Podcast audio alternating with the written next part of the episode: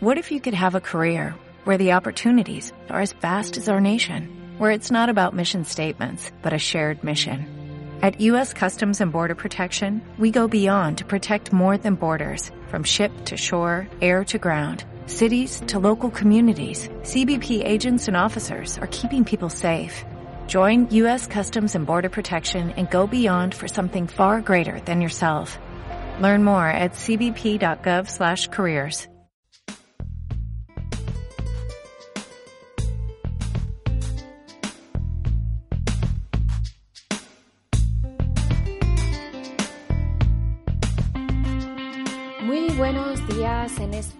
martes 25 de julio. La verdad es que aquí las cosas están muy tranquilitas. Debe de estar todo el mundo en Santiago de Compostela, ya que hoy es su día grande. Así que he ido a pasear esta mañana y la verdad es que no había un alma por la calle. Está todo muy tranquilito, muy calma, muy todo el mundo o durmiendo o de camino a Santiago, me parece a mí, porque hoy es el, el día del apóstol Santiago es eh, uno de los días grandes de aquí de la comunidad de Galicia. Y bueno, pues eh, está eh, todo este tema de las tradiciones. Entonces, en la catedral hay una misa especial donde sacan a relucir ese famoso botafumeiros, como decimos aquí en Galicia, que es este aparatejo con el cual Ah, balanceándolo se reparte el incienso por toda la catedral. La verdad es que sí que es verdad que es todo un espectáculo. Y luego está todo este, todo este eh, espectáculo de luces y sonidos que hay por las noches cuando se proyecta sobre la fachada de la catedral. Eh, bueno, pues todo un espectáculo. y hasta no hace mucho también ah, se, soltaban fuegos artificiales desde la, desde la fachada, pero por temas de conservación de patrimonio y demás, me parece que se dejó de hacer, al menos durante un tiempo. No sé si ahora seguirán o no. El caso es que estamos en uno de los días grandes aquí en Galicia y, y la verdad es que es un, es una pedazo de fiesta la que tienen en Santiago, o sea que si te cuadra algún día estar en julio en Galicia, no te la pierdas.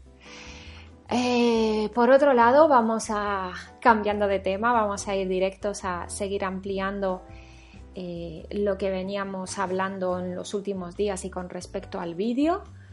Parece que, la cosa ha entrado bastante bien, se ha digerido bastante bien. Por ahora he visto que no hay demasiadas dudas. La verdad es que ya lo habíamos introducido todas estas semanas, todo este tema de lógica izquierda, de lógica de derecha.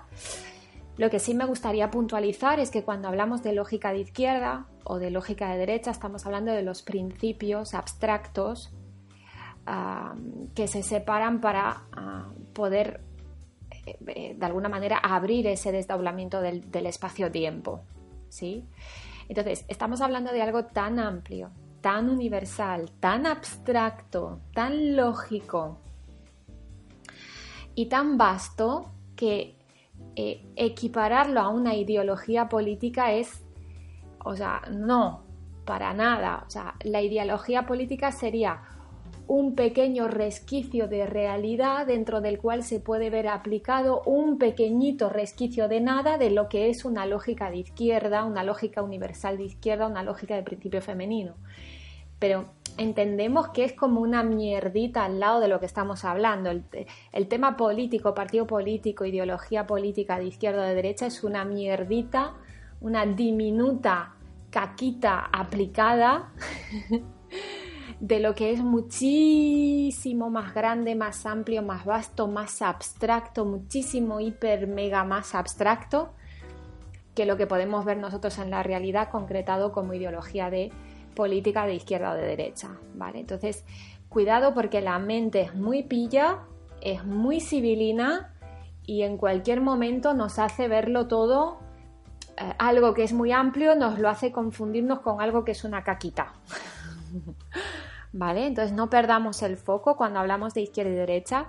Recordemos que no estamos hablando de partidos políticos ni ni de ideologías políticas. Estamos hablando de aquello que es previo y que explica el porqué y el para qué de esas ideologías. Estamos hablando de algo que es previo y muchísimo más hiperabstracto que, ah, que la aplicación práctica y política en este caso. ¿sí? Lo que ocurre es que precisamente porque es una lógica tan, tan, tan, tan, tan abstracta la de estos principios masculino y femenino, que para poder decirlo, para poder nombrarlo, para poder ponerlo en palabras, siempre utilizamos ejemplos prácticos. Entonces vamos a ponerlo en palabras y va a, parecer que estamos hablando de política o que estamos hablando de parejas o que estamos hablando de, eh, del trabajo, ¿no? de esta relación eh, empleador-empleado, ¿vale? Pero no, estamos hablando de algo que es mucho más amplio y que tiene que ver con la propia generación, la propia apertura del espacio-tiempo lineal. De eso estamos hablando. Fíjate si nos vamos mucho más atrás. Ahora bien, al hablarlo el cerebro va a coger lo conocido y se va a quedar con que estamos hablando de política de pareja o de relaciones laborales, ¿vale? Pero recordemos digamos, esto lo va a hacer el cerebro, pero nosotros vamos a estar atentos y vamos a recordarnos que no se trata solo de eso, que es algo muchísimo más amplio, que lo estamos viendo aplicado para luego entender cómo se fundó la existencia lineal, la, existencia tangible, simplemente, ¿vale? Entonces, eh, hoy vamos a hablar, vamos a introducir la culpa dentro de todo este petate que estamos viendo, porque el otro día estaba eh, hablando de este tema el día después de grabar el vídeo con, una compañera. Y no sé cómo estábamos hablando y digo, claro, porque al final la izquierda lo que le toca es empezar a asumir culpa, dejar de echar culpas fuera y empezar a asumir culpa, incluso la culpa que no es del todo de ella, asumirla también, porque es la izquierda la que va a tener los circuitos para reformularse, resignificarse y dar lugar, eh, dar esa, esa permitir esa torsión hacia una nueva eh, recreación, digamos, ¿no? hacia una nueva versión. Entonces vamos a ver cómo, incluir la culpa dentro de todo esto para entender bien a qué nos referimos con em, lo que veníamos hablando de eh, empezar a darnos cuenta que de lo que se trata no es de seguir buscando respuestas, ni tampoco se trata de seguir buscando cambios, de seguir buscando progreso, de seguir buscando mejoras, de seguir buscando eh, perfeccionar eh, lo de fuera, sino que de lo que se trata es de poder aprovechar los desafíos, aquello que nos parece incorrecto, molesto, indigno, ah, equivocado de fuera, poder simplemente observarlo afuera para luego poder observarnos adentro y permitir que esa pregunta, que ese principio femenino, que esa lógica de izquierda pueda torsionar a una nueva pregunta, a una nueva versión. ¿Sí? Es el movimiento casi inverso, es como darnos la vuelta como un calcetín.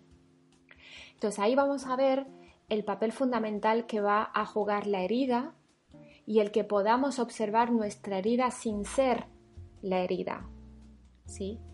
Porque la herida va a ser la que nos va a impedir ah, esa torsión, va a ser la resistencia. Al mismo tiempo que es la resistencia, también es el camino a la torsión, ojo, ¿eh? porque todo tiene la doble vía, pero lo vamos a ir viendo despacito porque esto te va a servir luego para la aplicación práctica, porque la teoría está muy bien.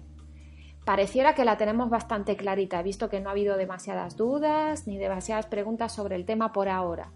Entonces pareciera que la tenemos clarito, pero el temita luego es todos vamos con nuestra izquierda herida por el mundo y luego nos encontramos con una respuestita, con una derecha allí bien puesta, eh, eh, de la manera que sea, que nos va a tocar con el dedito directamente en la heridita y ahí lo de reformularse, resignificarse, cambiar de pregunta, mm, va a ser que no.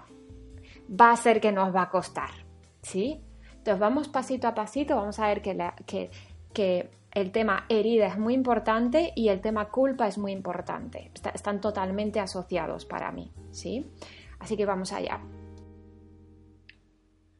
Bien, lo que ya sabemos y lo que cada vez tenemos más integrado es que para eh, que el vacío pudiera generar esta existencia tangible, física y tangible ah, en la que nos vemos existiendo, había que generar una separación.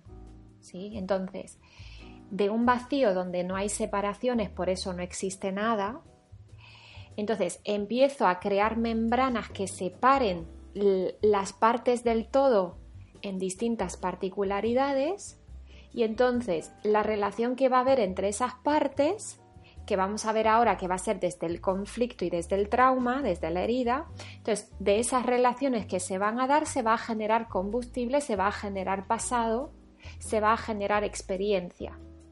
Y como ya sabemos de esa experiencia, yo le saco el jugo en otra etapa de conciencia. ¿sí? Entonces ahí ya tengo el propósito eh, y la existencia reunidos. Bien, entonces, de alguna manera, ah, tenemos una parte nuestra como, como más de izquierda, como más femenina, una lógica más, femenino que nos, más femenina que nos opera, que va a estar totalmente imbuida dentro de un gran trauma, un trauma de separación.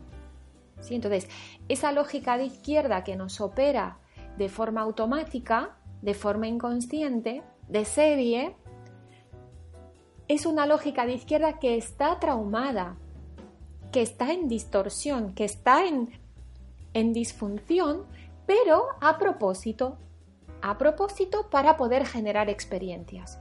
Entonces, recuerda que la lógica del principio femenino, cuando está operándonos de manera inconsciente y automática, es una lógica que está eh, totalmente apoyada sobre un trauma, sobre una gran herida, que sería esa herida que tiene la parte al verse separada del todo pero no entender por qué se ha olvidado de por qué y cuál es el propósito de que esté separada del resto de los elementos del universo.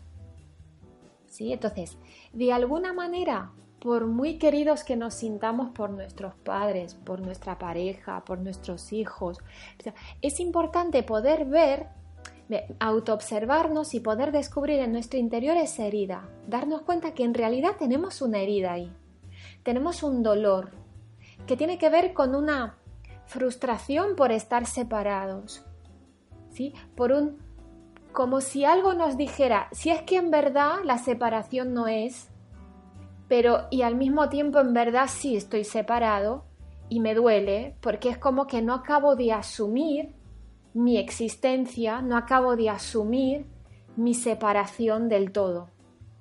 ¿Ves?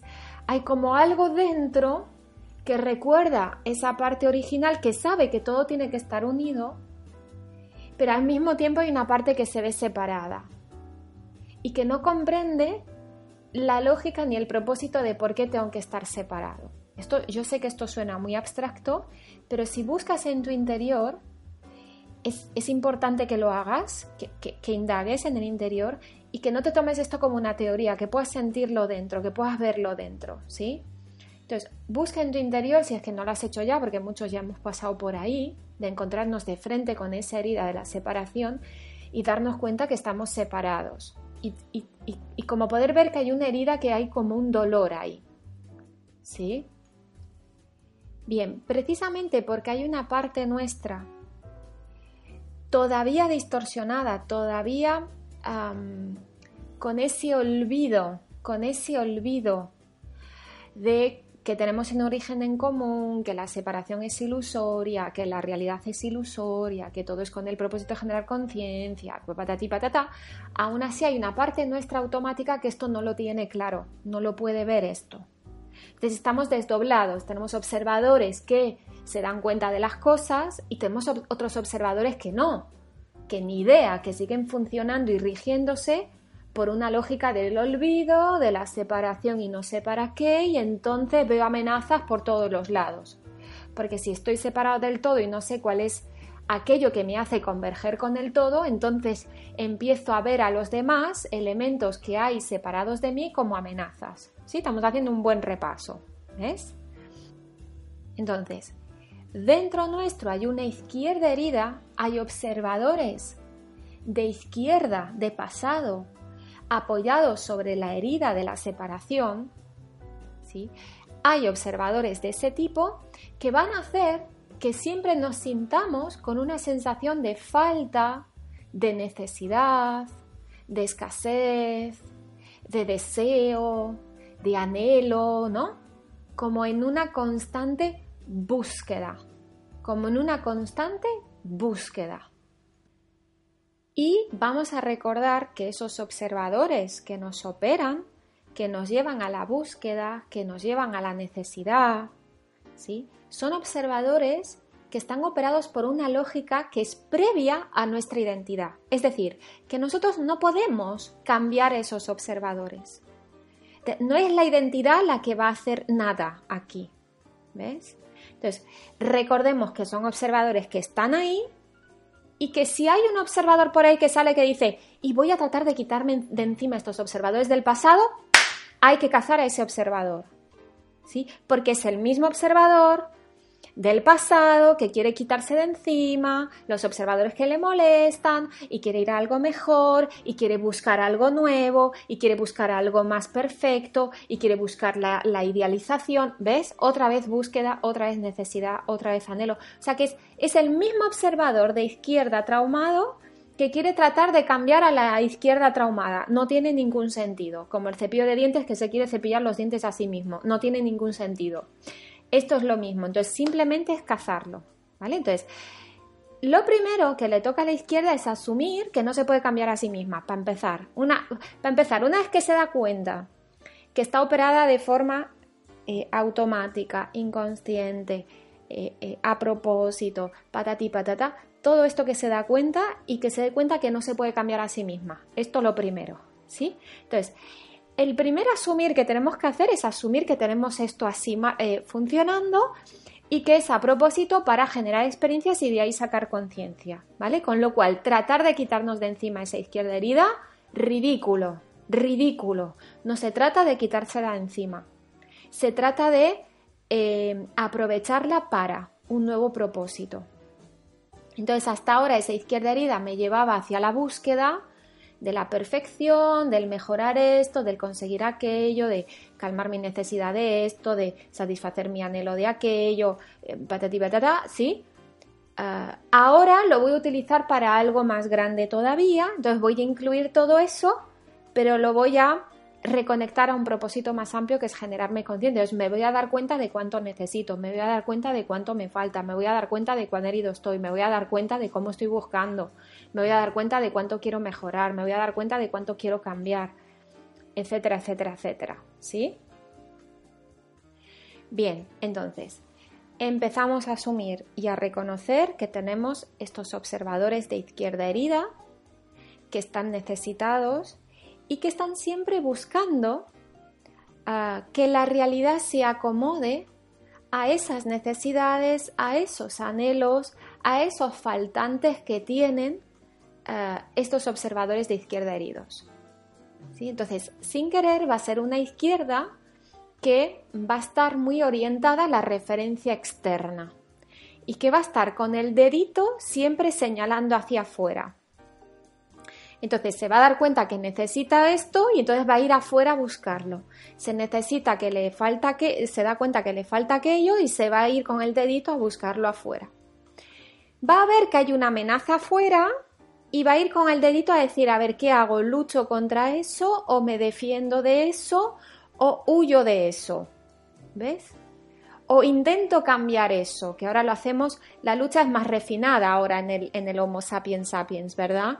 Antes, pues bueno, nos arrancábamos la cabeza los unos a los otros, por ejemplo, y ahora lo hacemos abstractamente. Le intento arrancar al otro su razón, le intento arrancar al otro su argumentación, le intento arrancar al otro eh, su verdad, eh, le intento aniquilar su personalidad, ¿no? Es, es, una lucha, igualmente le intentamos, intentamos acabar con el otro, pero ya de manera más maquillada, más sutil, más abstracta, ¿no? Entonces lo hacemos más a un nivel de plano 3 que a un nivel de plano 1, ¿no? que ahí llegábamos a las manos. Ahora es todo verbal, digamos. Pero es lo mismo, ¿eh? Lo que hacemos es lo mismo que lo que hizo eh, el neandertal con el cromañón. O sea, es lo mismo. Exterminio de los demás. ¿Sí? Bien, entonces, esta izquierda herida y además en referencia externa y además llena de necesidades y de faltantes, o sea, fíjate si tiene tela la izquierda herida, ¿sí? Va a estar siempre mirando hacia afuera y por lo tanto echando las culpas ¿dónde? Fuera. también. Entonces, una cosa que va a ser tremendamente, casi vamos a decir imposible para una izquierda herida, es asumir realmente la culpa.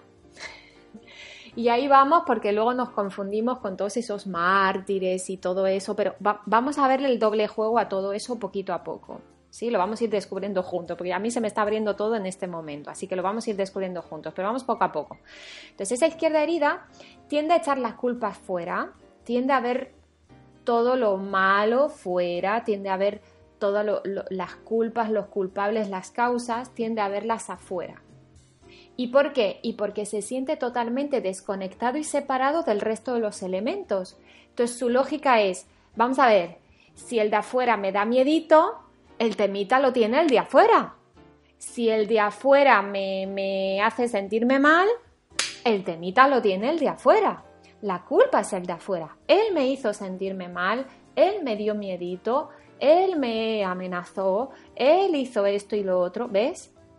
Tiendo a ver eh, el problema afuera, cuando en realidad la fuente del problema es ese trauma de la separación. Como no puedo ver el rol convergente que tenemos yo y el que está afuera, no puedo ver aquello que nos une en convergencia, como no lo puedo ver porque tengo ese olvido, trauma, herida de separación, entonces me parece que el de afuera no tiene nada que ver conmigo. Entonces no puedo comprender qué carajo hace el de afuera ahí y por qué carajo me da miedito. No es solo que no lo comprendo, es que ni siquiera me pongo a observar eso, estoy demasiado ocupado en defenderme, en luchar o en aleccionar a ese de afuera. ¿Ves? Estoy ocupado en eso. Entonces, mi cerebro está ocupado en eso. No le vamos a pedir al cerebro que se ponga a observar otra cosa porque estoy focalizando toda mi atención en aleccionar y cambiar al otro. ¿Ves?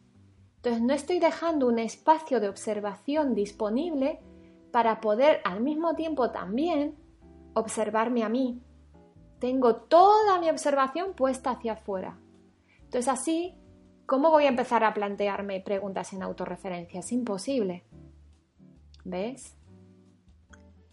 Así pues, con lo primero que me gustaría que, que nos quedemos es con esa cosa de que la izquierda herida no lo hace a propósito.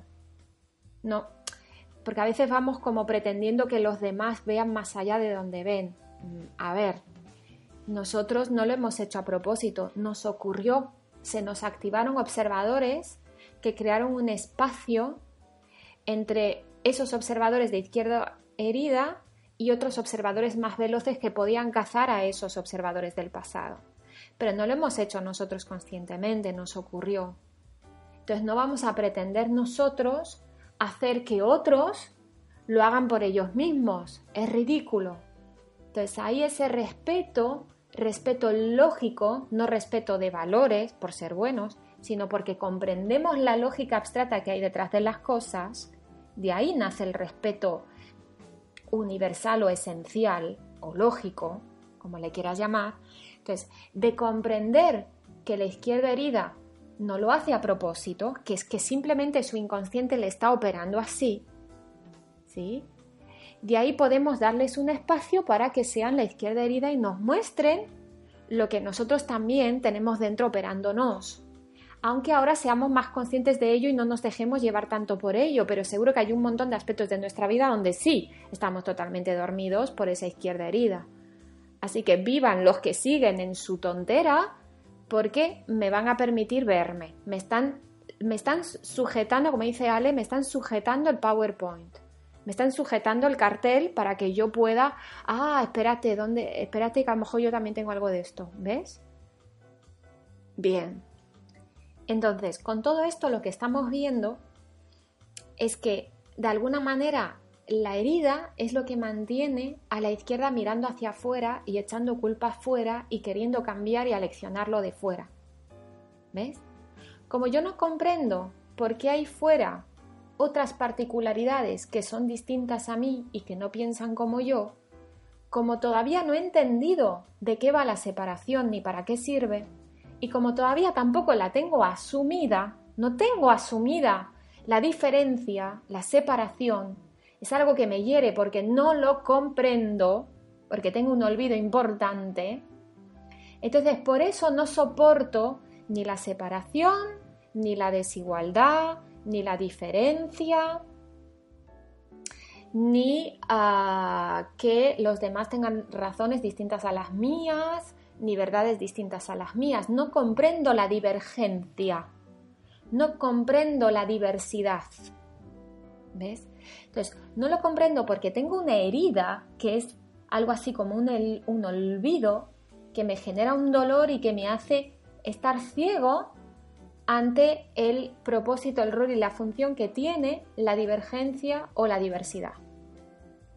¿Ves? Entonces, eso me mantiene, esa herida me empuja, es como una pulsión que me presiona por ah, sentirme herido y dolido cuando otro no me devuelve la razón, cuando otro piensa distinto a mí, cuando otro me intenta eh, llevar la contraria, cuando otro eh, no me valida, cuando otro no me da la razón, es decir, cuando otro diverge con respecto a mí.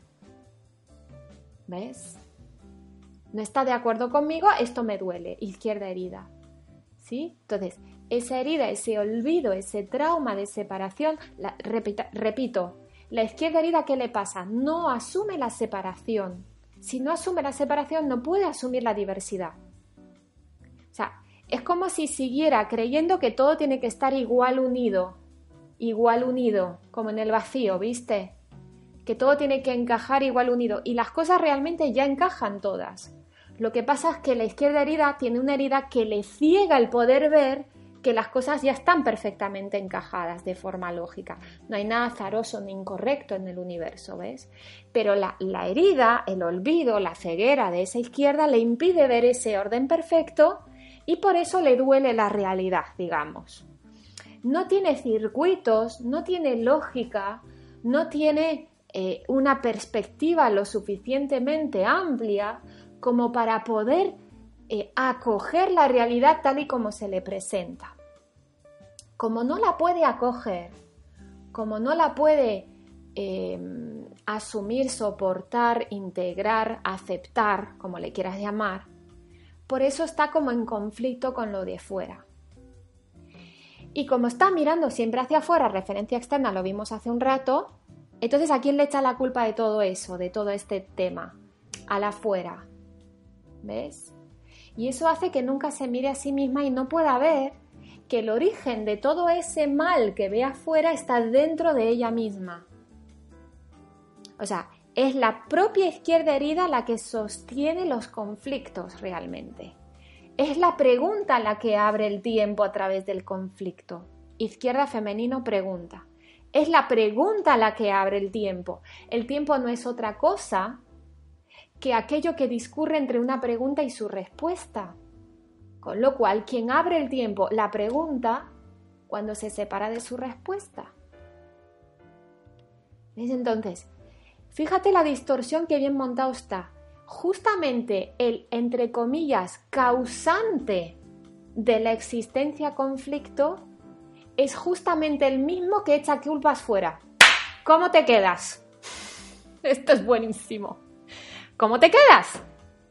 Justamente aquel que tiene, vamos a decirlo así, con toda la carga que ya poco a poco podremos ir procesando para verlo sin carga, pero vamos a empezar por ahí. Aquel que tiene la recontraculpa de la separación, de los conflictos, de la existencia, del desdoblamiento, de que es la pregunta, que es esa izquierda herida, justamente ese que tiene la culpa es el que echa la culpa afuera. ¿Cómo te quedas? Yo me quedo ojiplática. ¿Ves? Entonces, ahí está la cuestión que te quería introducir al principio del audio. Estamos hablando a nivel muy abstracto, ¿eh? Por favor. No sintamos culpas personales o particulares porque no tiene nada que ver con, nivel individuo. Estamos hablando a un nivel universal, ¿vale? Entonces, eh, esa izquierda herida, que es la causante, vamos a decirlo así. El verdadero causante, ¿quién es? El vacío, ¿no? Pero, y a partir del vacío hacia abajo, pues diríamos que sería la izquierda, ¿no? Entonces, esa izquierda herida es la que todo el tiempo está abriendo heridas, todo el tiempo está abriendo tiempo, todo el tiempo está abriendo conflictos, todo el tiempo está abriendo experiencias, todo el tiempo está generando pasado. ¿Ves? Y, es la que todo el tiempo enreda. ¿Enreda por qué? ¿Y por qué echa culpa fuera? Entonces, mientras eches culpa fuera, el que justamente tiene la culpa, ¿está o no está enredando? Está enredando. ¿Para qué está enredando? Y para generar tiempo y espacio. No, no era que había que generar espacio, tiempo, experiencia para luego generar conciencia. Ah, qué pedazo de rol tiene la izquierda herida entonces. Ah, ya la empiezo a incluir, ya la empiezo a entender. Bien, primer paso. ¿Mm? Entonces, ¿Qué pasa con esa izquierda herida? Y bueno, va a tener que pasar por un montón de situaciones, las iremos viendo mañana y pasado. Asumir la herida, asumir la separación, asumir la ceguera y por otro lado, asumir la culpa. Tela, telita con la izquierda lo que le queda. ¿Sí? Así que vamos a ir poco a poco con esto, vamos a ver que es algo global, que no es algo particular, que no es que yo particularmente tenga la culpa, es algo que viene del inconsciente colectivo, pero lo vamos a ir viendo poco a poco para arrojar un poquito de luz a cómo luego practicar todo esto ya sí a nivel individual y particular. ¿Vale? Así que bueno, con la culpa seguimos mañana miércoles. Un abrazo y hasta mañana.